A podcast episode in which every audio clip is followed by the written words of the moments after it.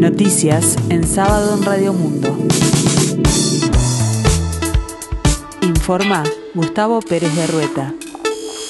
En este sábado 12 de marzo de 2022, el tiempo continúa fresco aquí en el sur y área metropolitana, cielo algo nuboso, 19 grados la temperatura, 59% el índice de humedad. La máxima esperada para hoy, 23 grados.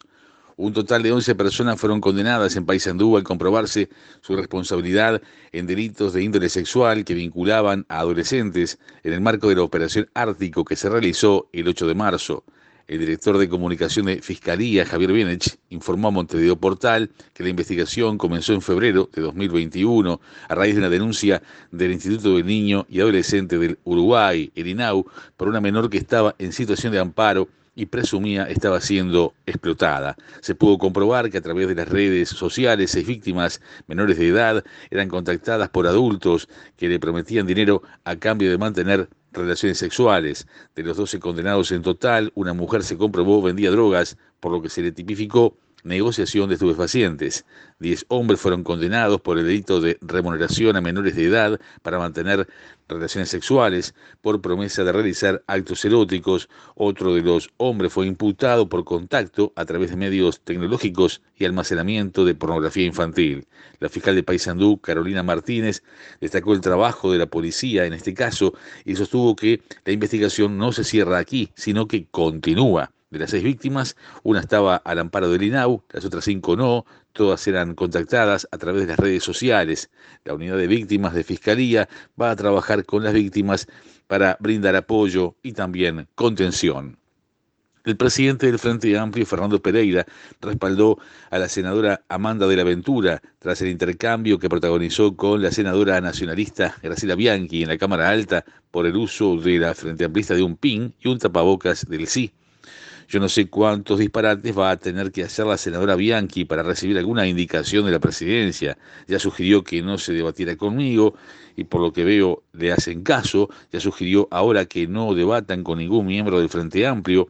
En una sociedad democrática como la nuestra, que ustedes han visto son debates muy respetuosos, agregó. Sobre este hecho, Pereira dijo que se irán de sala cada vez que se actúe de esta manera y no se va a aceptar que esta sea la forma de gobernar. No es el grito ni el atropello, la forma de gobernar el Parlamento es a través de un reglamento, aseveró Fernando Pereira.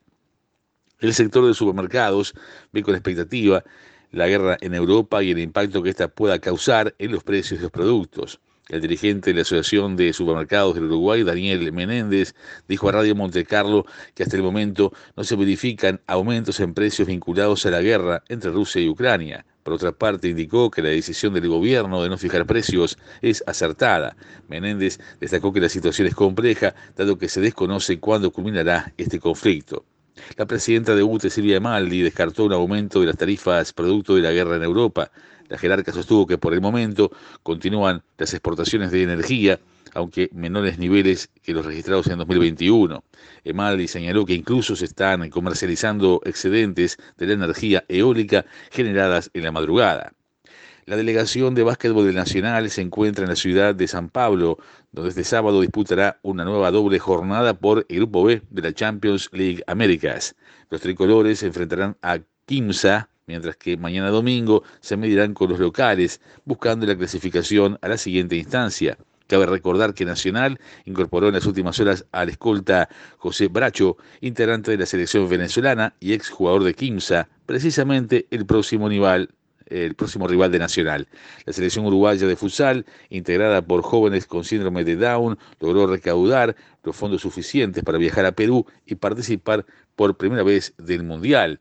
Por su parte, el secretario nacional de Deportes, Sebastián Bausa, indicó que es parte de las cosas más lindas que uno puede hacer desde la Secretaría Nacional de Deporte. De una manera, hablarle a los chicos y decirles que tienen la posibilidad y el sueño de defender la camiseta de Uruguay y que se den cuenta de que pueden seguir estudiando, pueden trabajar, hacer deporte y pueden defender al Uruguay. El nuevo presidente chileno, Gabriel Boric, que surgió de los movimientos estudiantiles que sacudieron Chile y fue uno de los líderes de la histórica rebelión de 2006, llega al poder con el desafío de emprender una serie de cambios que prometió en campaña. Su campaña política estuvo enfocada en la ampliación de derechos, la descentralización del país, el ambientalismo, el fin de la herencia del pinochetismo y el respeto a los pueblos originarios, muchos de los reclamos centrales del estallido social de 2019. Pocos días antes de asumir, Boric, que designó a 14 mujeres en el gabinete de 24 miembros, aseguró que su gobierno será feminista. Esto significa cambiar la manera en la cual nos relacionamos, con la cual vemos el mundo, que ha estado durante demasiados siglos contada por hombres, manifestó. El tiempo continúa fresco aquí en el sur y área metropolitana, sido algo nuboso, 19 grados, la temperatura 59%, el índice de humedad. Para el resto del día tendremos cielo algo nuboso y nuboso, periodos de claro, baja probabilidad de precipitaciones escasas. Para mañana domingo, 13 de marzo, la mínima será de 9 grados y la máxima de 24. El cielo estará claro y algo nuboso, periodos de nuboso, y para la tarde-noche, cielo claro y algo nuboso.